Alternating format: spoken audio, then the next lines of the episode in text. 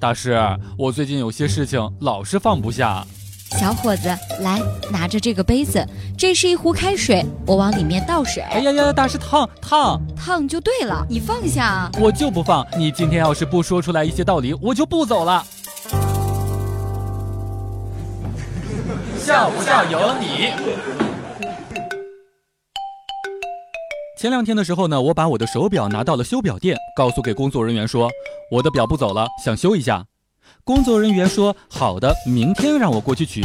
第二天的时候，我又去表店，发现我的表不见了，就问这个店员：“哎，我的表呢？”店员一脸茫然地说：“哦，他走了。”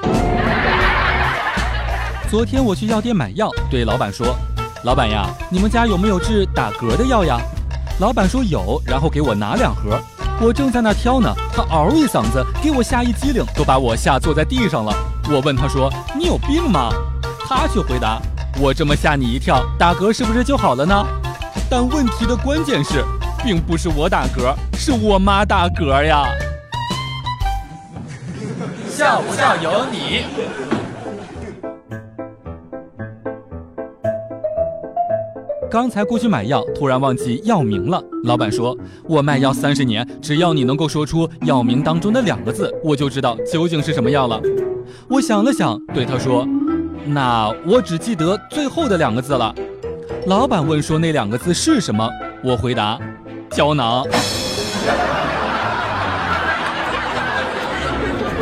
前两天干活的时候，一不小心扭到了腰，去药店当中买了药酒回来擦，擦了两天并没有什么效果，就过去药店问大夫呀：“你这个药没有效果，擦了两天还是疼呀？”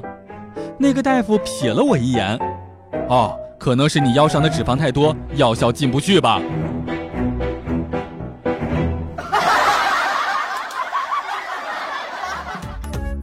每天两分钟，笑不笑由你。